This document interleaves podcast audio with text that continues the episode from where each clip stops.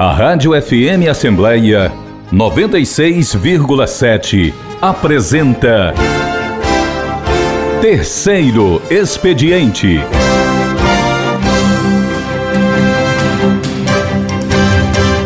Muito bom dia, amigos e amigas que acompanham a programação da nossa FM Assembleia. Estamos nesta sexta-feira, dia 29 de abril, dando início a mais uma edição do Terceiro Expediente, programa que existe para divulgar, mostrar o trabalho e a atuação parlamentar dos deputados com assento na Assembleia Legislativa do Ceará. Nosso convidado nesta edição é o deputado estadual Leonardo Pinheiro.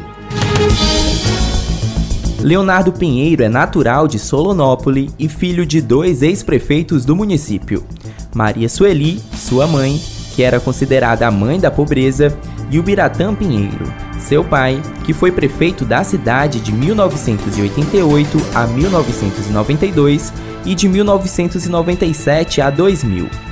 Concluiu o curso de medicina no ano de 2000 e escolheu exercer a profissão médica em alguns municípios do interior do estado como Iguatu, Jaguaretama, Iracema, Alto Santo, Solonópole, entre outros. Está atualmente no terceiro mandato como deputado estadual. Em 2010, foi eleito pelo Partido da República, atual Partido Liberal, e em 2014, reeleito pelo Partido Social Democrático, ficando na primeira suplência e sendo efetivado meses depois em razão da morte de Wellington Landim.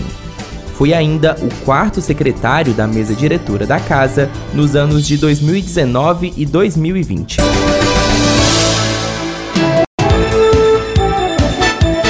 Você ouve Terceiro Expediente.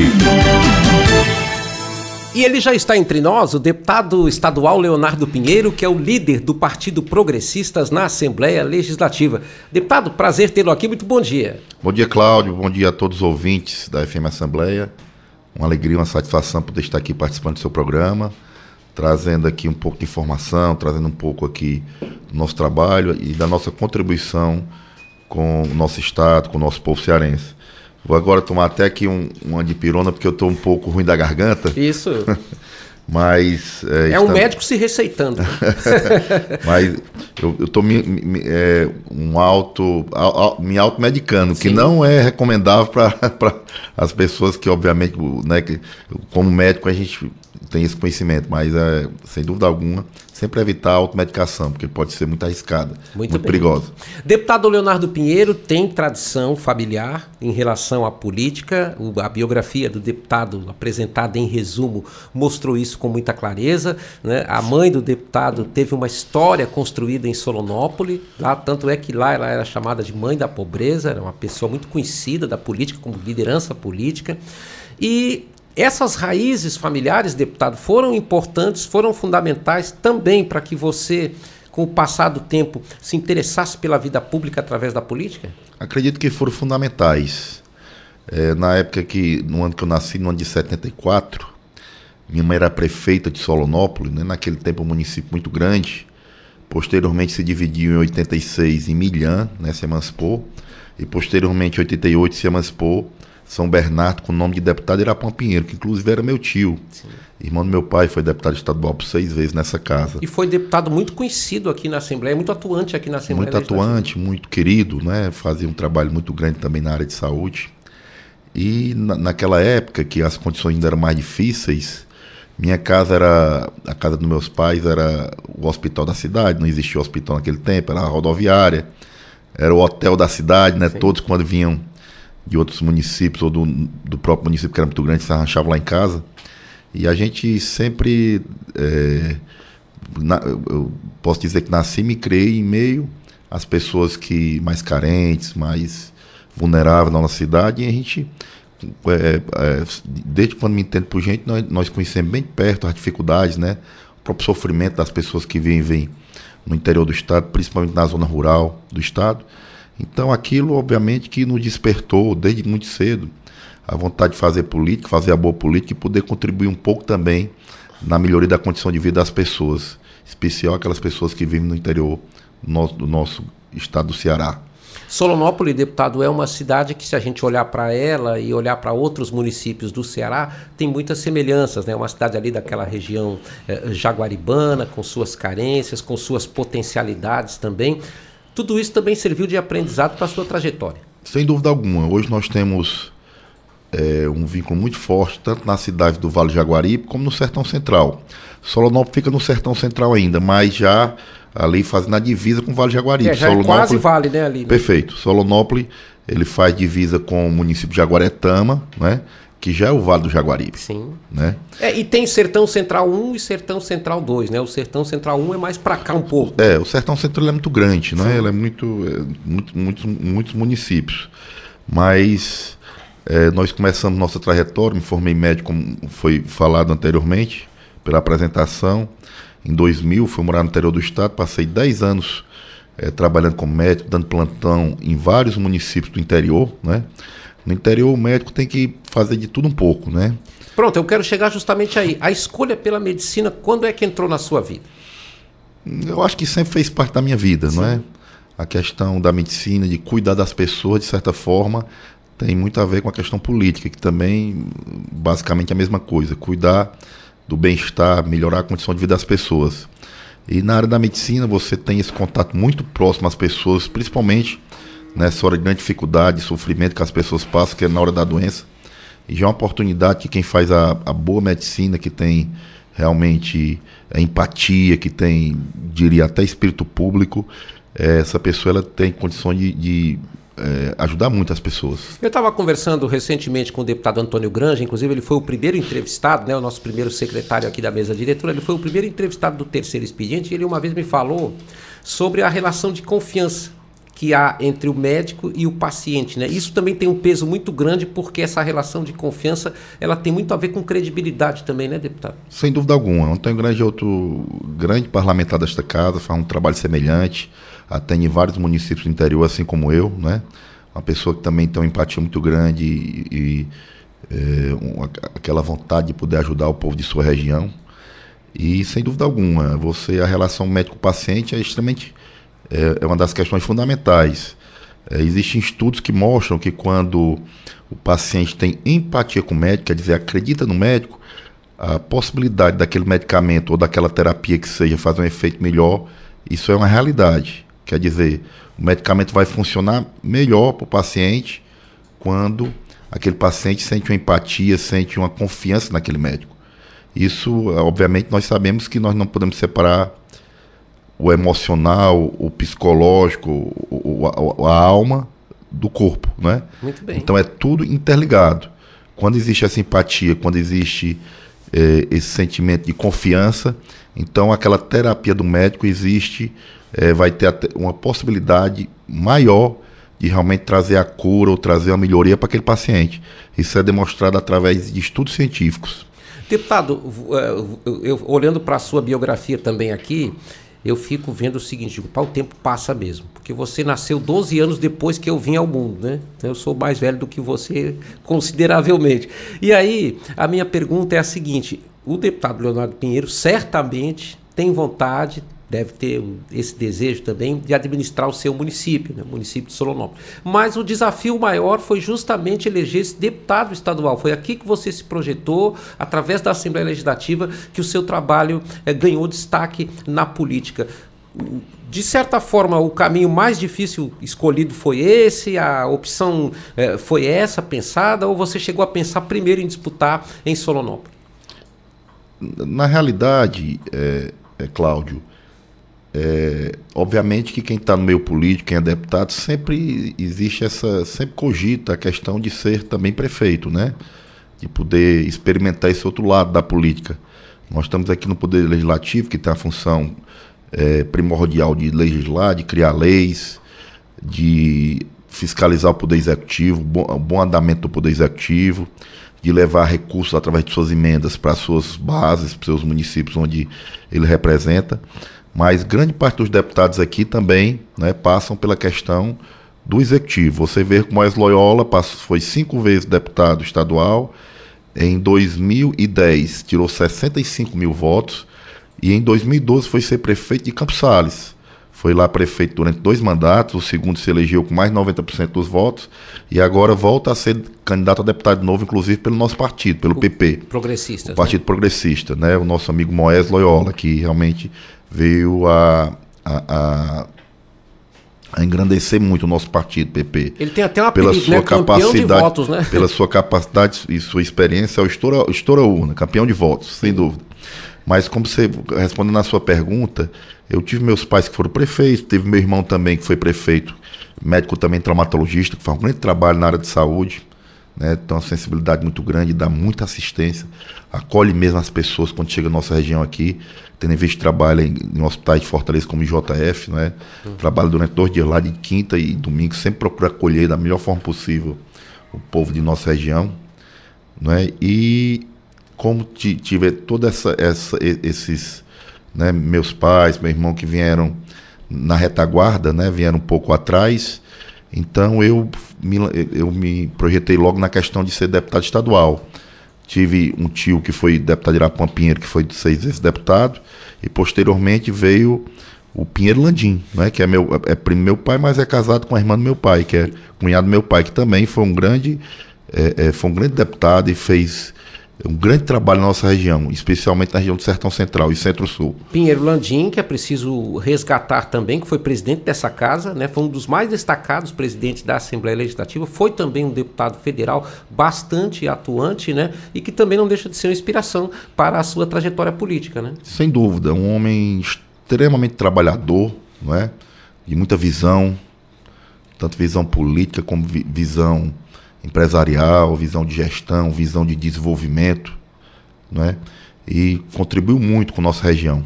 Né? Fez uma grande falta quando deixou a vida pública. Teve um fato, deputado, também que é interessante da sua trajetória, que você saiu de Solonópolis, veio para Fortaleza, estudou, se formou, mas nunca deixou de ficar sintonizado com as suas raízes, né? Sempre um vínculo muito forte, sempre muito presente na minha região, né?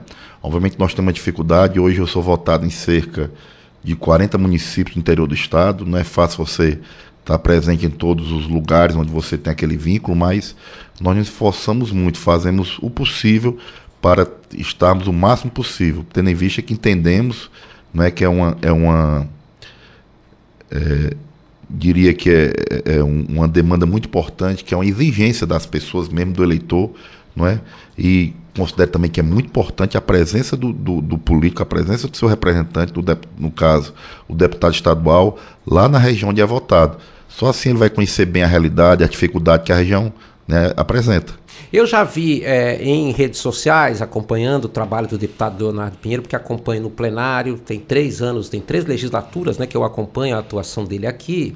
E vida de deputado é vida em movimento, ainda mais se o deputado for do interior, praticamente todos aqui eh, são votados no interior do estado. Se o deputado for um municipalista, como é o caso do deputado eh, Leonardo Pinheiro, então eu já vi muitas imagens fotos do deputado em movimento nas estradas, né? No destino, justamente no rumo de chegar até os municípios. Como é que é, deputado, sua rotina, sua vida, assim, em relação a justamente esses contatos todos com bases eleitorais? Você colocou muito bem essa questão do deputado municipalista. Me considero realmente um deputado municipalista, que minha atuação, não é, além da atuação na questão da da, da, fabricação de leis, não é? da, da, do, de, da aprovação das leis. Tem um leis que eu a, a, considero de muita relevância, como a questão da, da regulamentação da produção e comercialização do queijo de, do queijo de coalho artesanal, né? aquele queijo de coalho que é feito dos moldes mais, digamos, mais simples que, né, que nossos pais, avós no interior fazem a centenas de anos. E emprega muita gente essa cadeia produtiva, né? É extremamente importante a cadeia produtiva do leite. Hoje, eu, citaria o exemplo de Milhã, no interior do Ceará, onde a cadeia produtiva do leite hoje já entra mais recursos, praticamente o dobro dos recursos do FPM. Que até pouco tempo a maioria dos municípios do Ceará vivia a custa praticamente de FPM e da Previdência, da questão da aposentadoria e da questão da, do, do, dos programas sociais do governo, como Bolsa Família. Para um município do porte de milhões, faz uma diferença enorme, deputado. Imensa, não é? Está tá trazendo emprego e renda e desenvolvimento e melhoria da condição de vida do povo. A crise produtiva de leite é extremamente importante. Inclusive, Milhão hoje é? Oficialmente ela é denominada, foi promulgada pelo governo do estado, uma lei de nossa autoria, Terra do Leite. Enquanto Jaguaribe agora foi também uma lei de nossa autoria, Terra do Queijo de Coalho, não é? Nós temos um, vínculo muito forte com o município de Jaguaribe. E, enfim, é, nós procurando fazer essa, essa lei, queria registrar que foi na parceria minha com o deputado Leonardo Araújo, né, que fizemos essa lei. E fizemos muitas leis, leis importantes, como na questão social, é, uma lei de nossa autoria no auge da pandemia, que foi a questão de ser obrigado aos síndicos dos condomínios, né, condomínios que sejam de casas, de prédios, de apartamentos, ou, ou mesmo condomínios comerciais, obrigatoriedade se tiver alguma violência contra a mulher ou, ou algum ou algum outro vulnerável, como criança, idoso ou um deficiente físico, ele tem a obrigatoriedade de é, denunciar para os órgãos competentes, para a polícia no caso. Essa lei está em vigor, né? Essa lei está em vigor, promulgada pelo governador, né? E na, na, auge da pandemia também teve outra lei de nossa autoria, porque muitas vezes, nós como médicos, nós sabemos que o paciente quando estava grave ia para um hospital, vinha transferido do interior para um UTI e ficava a família sem ter informação daquele paciente, né, do estado de saúde, na, como é que estava a evolução da doença. Isso era extremamente angustiante, isso, isso adoece as pessoas. Uma esposa ou um pai com um filho num, num hospital sem saber notícia, ele vai adoecer. Ele vai, ele vai entrar num estado de depressão. É porque a preocupação é imensa. leva né, a, a, a, angústia. a doente, a angústia, né? Do seu ente querido. Então, a lei também que o hospital tem que diariamente colocar para um responsável da família o quadro clínico, a evolução do paciente, também foi uma lei nossa autora. Enfim, nós fizemos, procuramos fazer leis que viessem realmente a contribuir. Essa lei também está em vigor. Está em vigor. Olha, nós estamos conversando... Agora, só, só para finalizar, uhum. eu, permita, Cláudio, na questão que eu considero um dos maiores focos do meu, do meu mandato, é levar recursos para o interior, é levar o poço profundo lá para os municípios onde tem o maior problema da falta d'água, da estiagem, é levar as ambulâncias para que os pacientes possam ser transportados com melhor qualidade, não é, com, com um pouco mais de conforto, de, de segurança, é, é levar é, obras de infraestrutura, é levar o posto de saúde né, para as comunidades que são mais desassistidas. Enfim, levar recursos, como levei para vários municípios, para ajudar no custeio das ações de saúde, não é? E por aí vai. É, fazer interlocução junto ao governo, no sentido de levar ações do governo do estado para regiões onde são mais carentes também. Então, nosso mandato também, eu diria que é muito pautado nessa questão quando você coloca do deputado municipalista.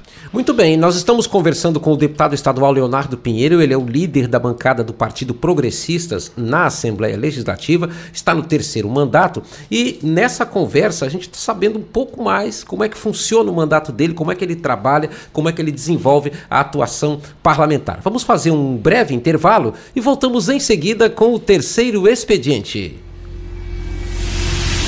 Rádio FM Assembleia 96,7. Com você no centro das discussões.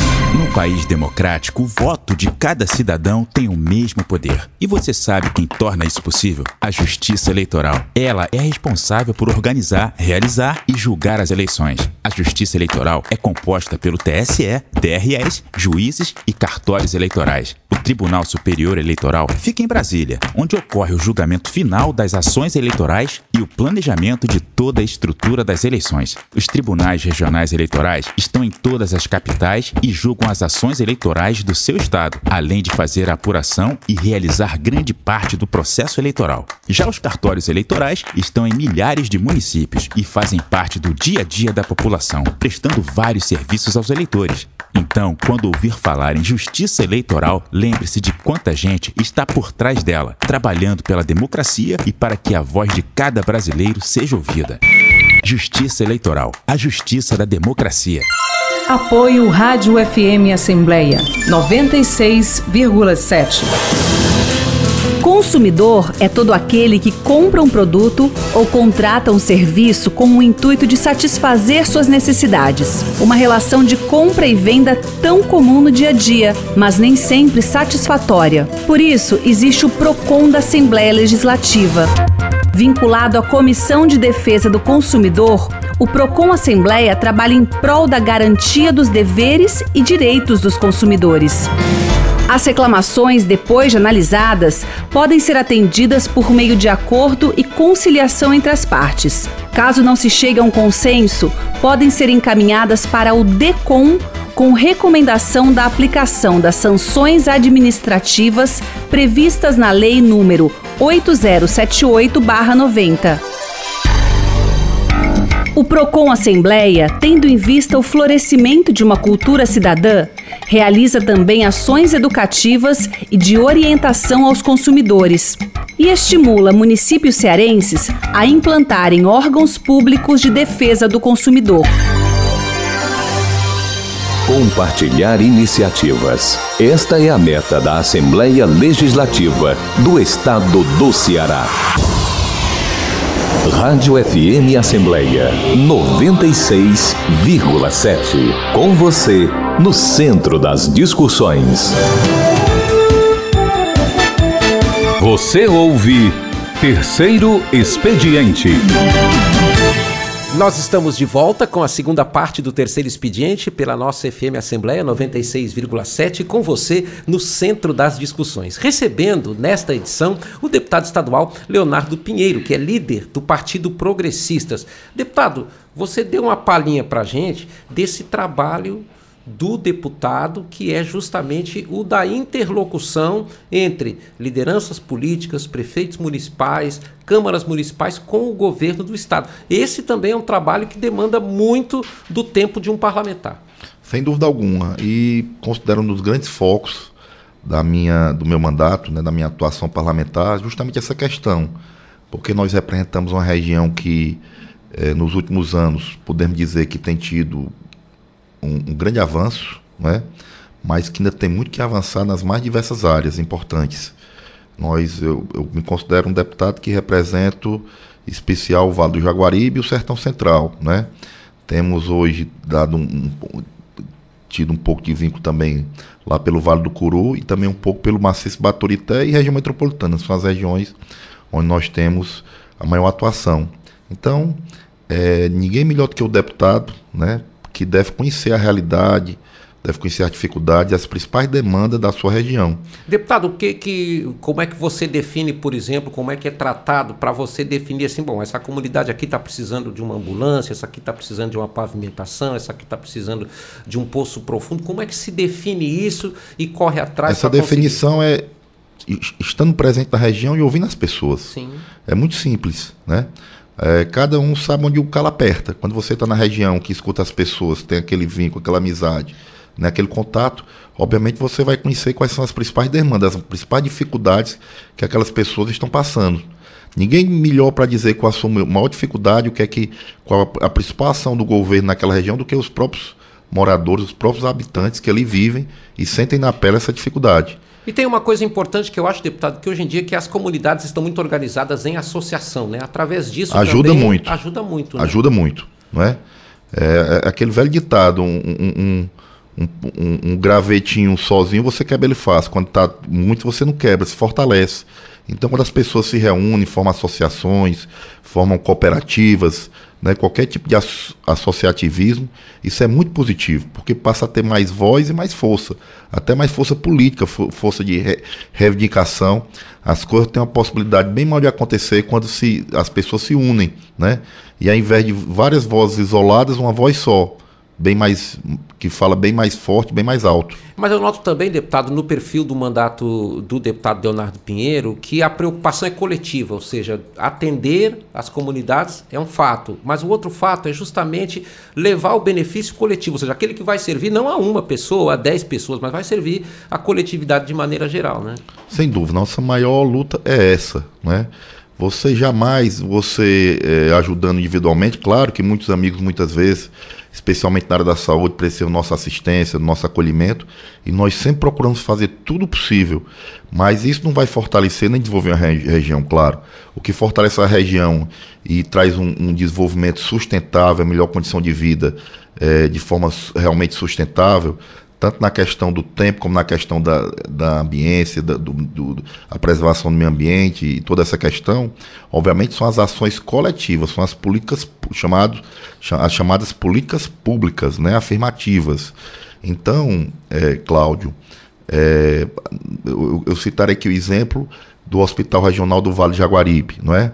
Nós, do, do, antes do governo Cid Gomes, não existia nenhum hospital com a, com a estrutura terciária, né, que fizesse é, é, hospital público no interior do Ceará, que fizesse o atendimento na, alta, na chamada alta complexidade existe uma extremamente macrocefalia em Fortaleza. Tudo no interior vinha, vinha para Fortaleza. Ou seja, ali naquela região, principalmente o Vale do Jaguaribe, Sertão Central, um, uma complexidade maior, colocava no ambulância e trazia para a capital. Não tinha era alternativa. Cham, era chamada ambulância terapia. Pronto. Não é?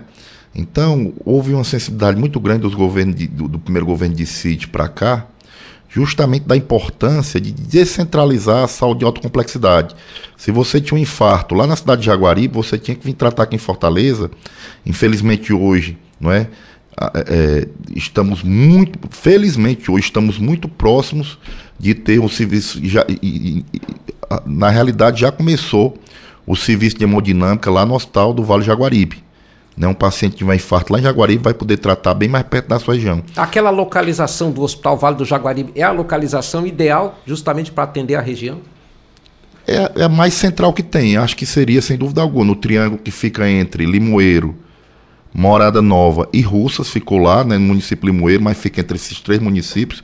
Acredito que, a, que foi muito, muito acertada essa escolha da localização, tendo em vista que eu acredito que é, é, é o ponto mais central para atender todo o Vale de Jaguaribe. Deputado, eu ia colocar, coisa... Cláudio, essa questão da, da, da, da, Tem muitas doenças, como infarto, um AVC, que existe um tempo de, de tratamento, por exemplo.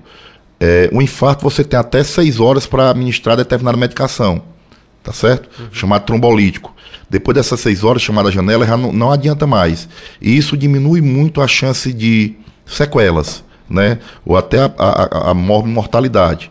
E assim também um AVC, no mesmo caso. Então, esses pacientes que vêm no interior, muitas vezes não tinham mais o tempo hábil nem de ter um tratamento adequado. Então, eu quero dizer com isso da importância, você não pode dizer que um Estado tem uma saúde de qualidade se você não de descentralizar esse atendimento de alta complexidade. E hoje o Estado do Ceará, cada macro-região tem um hospital é, desse porte, um hospital que faz a saúde de alta complexidade. Lá em Juazeiro nós temos do Cariri, Sobral, a região norte, Quixeramobim e Sertão Central, e por último o Vale Jaguaribe. Quando começaram a construção do hospital de Quixeramobim, não é? Nós iniciamos essa luta para o hospital do, do, do, Vale Jaguaribe. Nós até colocamos um projeto de indicação que foi aprovado no meu primeiro mandato, né? nós estamos no terceiro, foi aprovado por unanimidade, foi para o governo.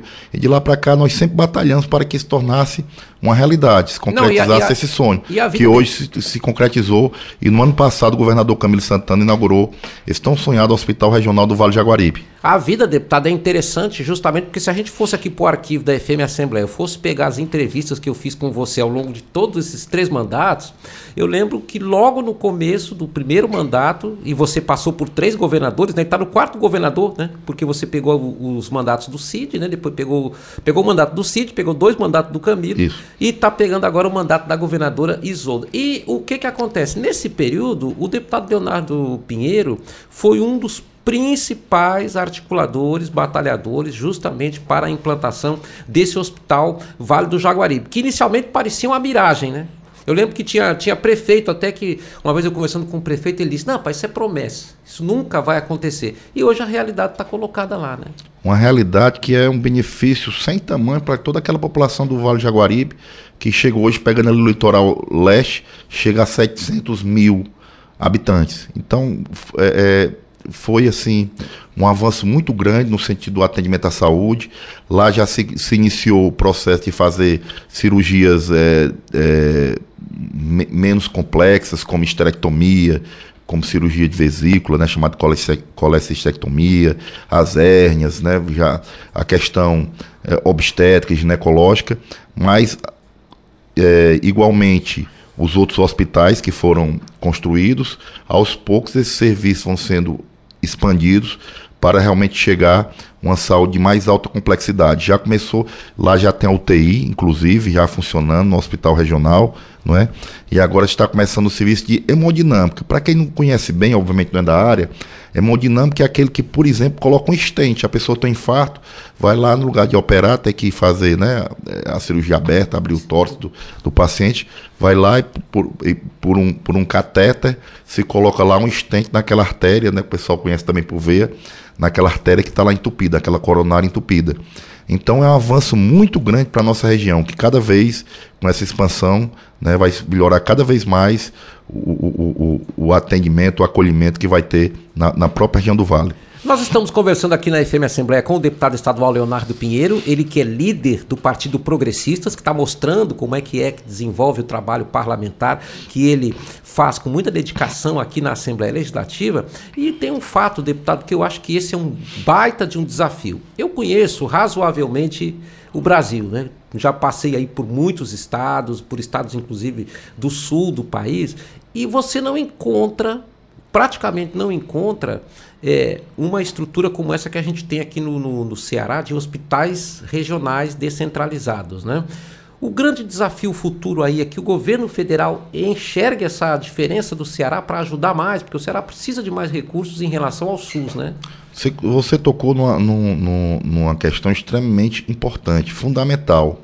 Se não fosse a atuação dos últimos governos nessa questão de ampliar a, a rede SUS, dos leitos da rede SUS, nós estaríamos num déficit muito grande. Porque aqueles hospitais que trabalhavam, aqueles hospitais da rede privada e filantrópica, que trabalhavam é, conveniados com o SUS nos últimos 10 anos, é, cada vez mais vem se fechando leitos, como você acompanhou que fechou o hospital SOS, é, fechou o hospital é, que tinha aqui o Gomes da Frota, um hospital grande, a Policlínica, né, que era um hospital que, tinha, que era conveniada com o SUS. Então, se não houvesse cada vez mais o aumento desses leitos através da rede SUS pelo governo do estado, o déficit hoje seria a dificuldade hoje seria muito maior do que nós já temos, né? Houve ampliação dos, dos leitos nos principais hospitais do Ceará, como no, nesses últimos anos, como ampliação, reforma do HGF, do Albert Seib, do hospital de Messejana, nós estamos agora, o governo Camilo. Esse Leonardo da Vinci, né, que o governador adquiriu. Né? Adquiriu né? o Leonardo da Vinci, onde tá, estão sendo feitas várias cirurgias hoje, não é? E extremamente importante, o hospital está sendo construído o hospital da UES, não é? Que vai ser uma, uma, uma, uma, uma estrutura assim que vai ser o maior hospital do estado do Ceará, vai ser maior do que o HGF. Vai servir para o estado todo também, né? Para todo o estado, vai ser o hospital da, da Faculdade de Medicina do estado do Ceará, da UES, né? Com a estrutura é, extremamente adequada, ampla e moderna, não é? Que vai trazer um atendimento de uma qualidade imensa, né? né? Pro, pro, de excelente qualidade para todo o cearense, obviamente, não é? E também, obviamente, a construção dos hospitais regionais. Deputado, como é que você está olhando para o quadro político, esse é um ano eleitoral, esse é um ano de renovação de mandatos, né, no caso de Vossa Excelência, que é candidato à reeleição. Quais são os desafios em relação justamente à, eleição, à democracia e ao olhar do eleitor em relação à atuação dos parlamentares? Pronto. É, é pra, pra, eu queria entrar nessa questão extremamente importante, só para finalizar essa questão da saúde, que eu acho Sim. importante colocar, que a tabela do SUS ela não é é, é reajustada há, há, cerca de 20 anos. Não é? O que significa defasagem para os estados. Né? Uma defasagem imensa. O estado do Ceará gasta com, com, com saúde, constitucionalmente, a, a, a, obrigação constitucional seria de 12%, o estado do Ceará gasta uns 25% da sua regada, dos seus recursos com saúde. Não é?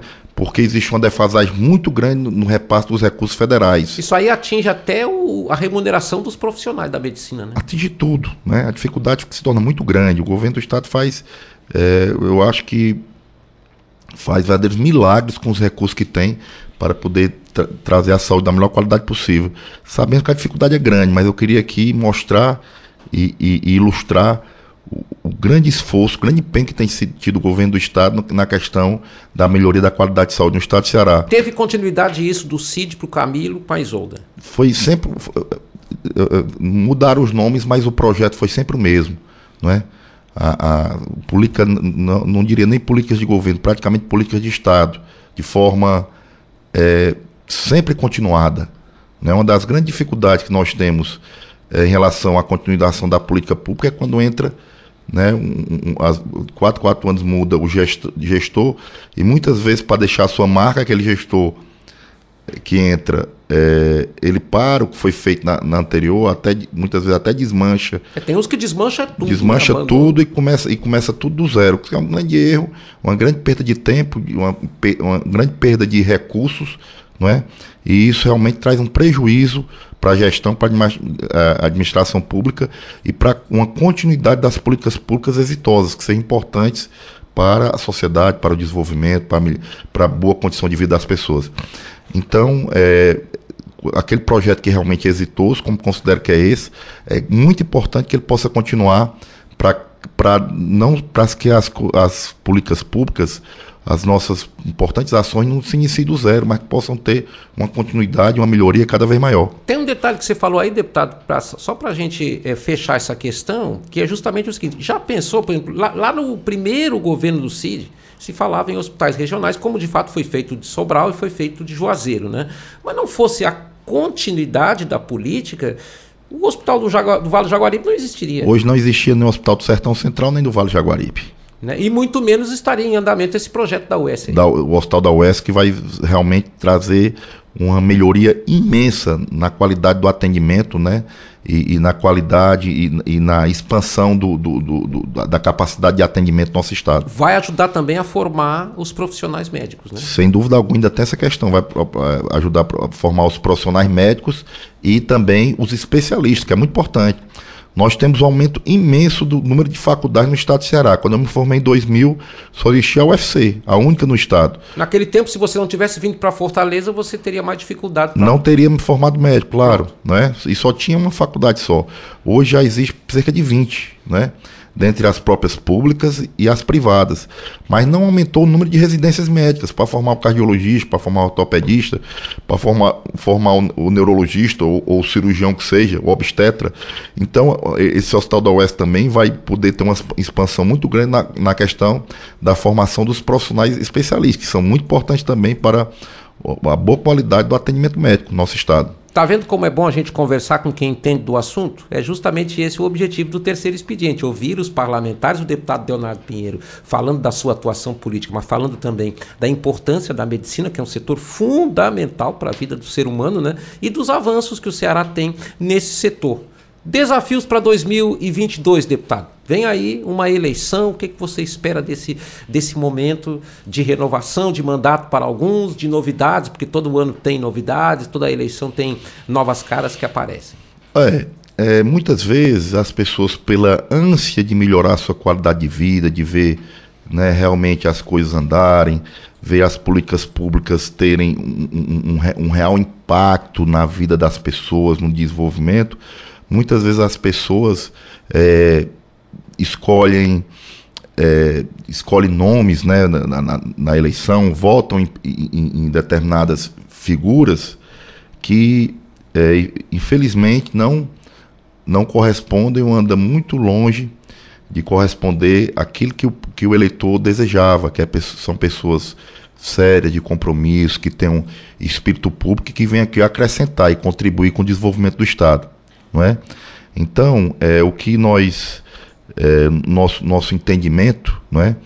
É que lamentamos que muitas vezes, Cláudio, é, as pessoas pelo, por verem mais os desfeitos, por verem mais o lado negativo da política através da imprensa, muitas vezes é, colocam tudo no mesmo saco e acham que no meio político não existe pessoas sérias de compromisso que realmente se preocupem com o desenvolvimento do nosso Estado e a melhoria da condição de vida das pessoas. Isso é uma regra que vale para o país todo, né? Para o país todo, talvez até para o mundo, né? O mundo vive uma época de dificuldade, de, uma, uma dificuldade na questão da representatividade, na questão política. Isso é uma coisa, um fenômeno que eu diria mundial.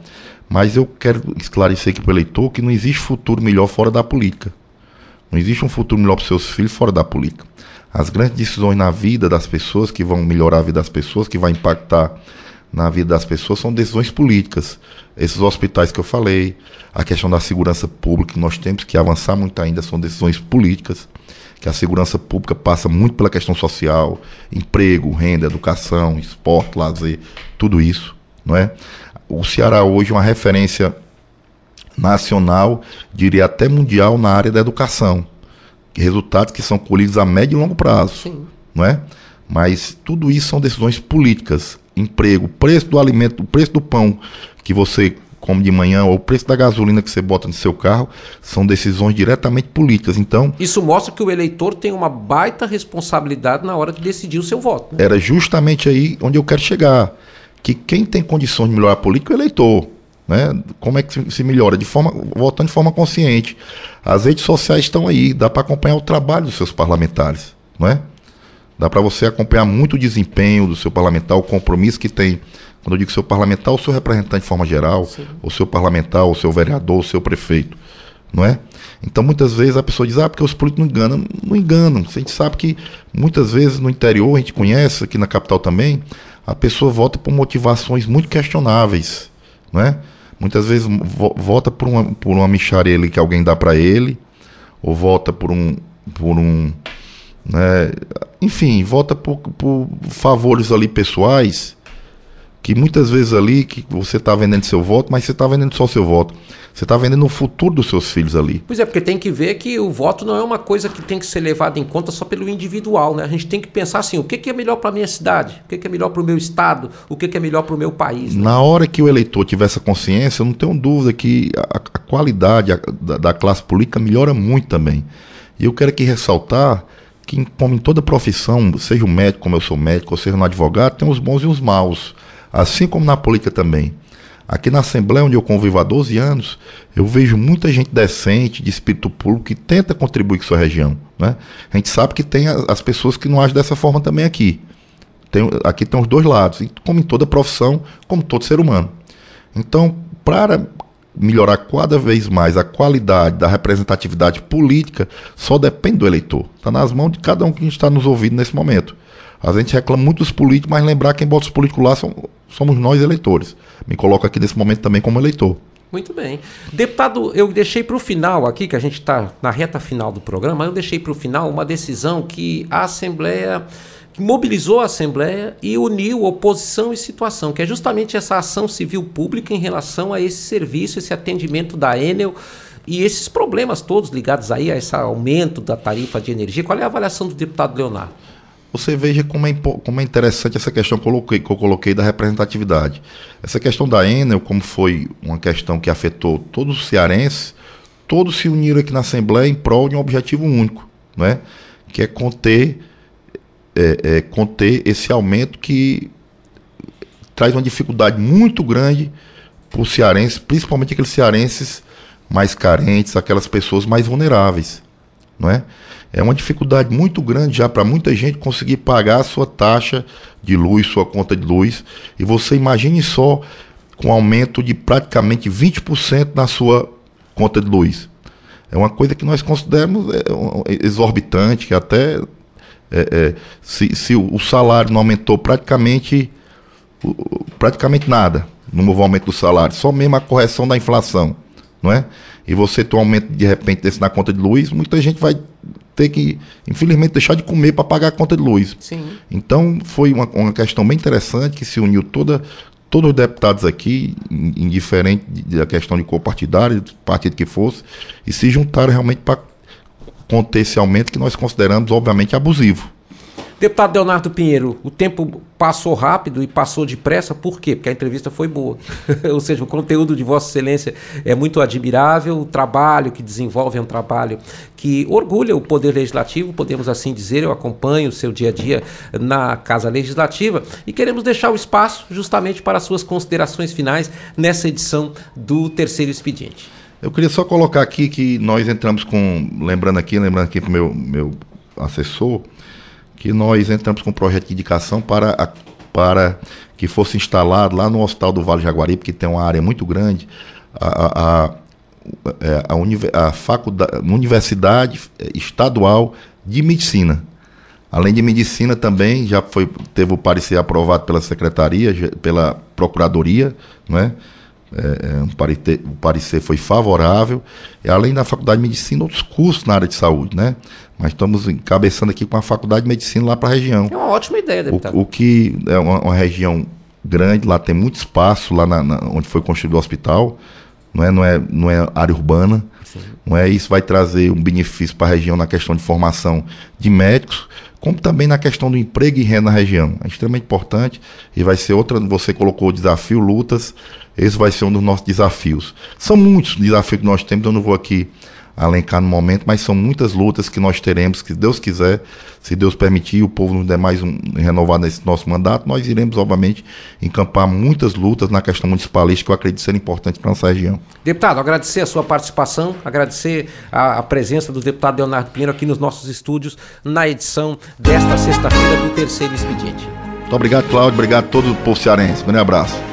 Tá aí, foi a entrevista com o deputado Leonardo Pinheiro, que muito nos honrou aqui com a sua seu conteúdo, o seu trabalho e ficamos sabendo muito mais do desenvolvimento da atuação parlamentar dele. A presidência da Assembleia Legislativa é do deputado Evandro Leitão. A coordenação de comunicação da Assembleia é do jornalista Daniel Sampaio. O gerente da Rádio FM Assembleia é o jornalista Rafael Luiz Azevedo. A produção do terceiro expediente é de Davi Holanda e a coordenação de programação Ronaldo César. Voltaremos na próxima sexta-feira com mais uma edição do terceiro expediente.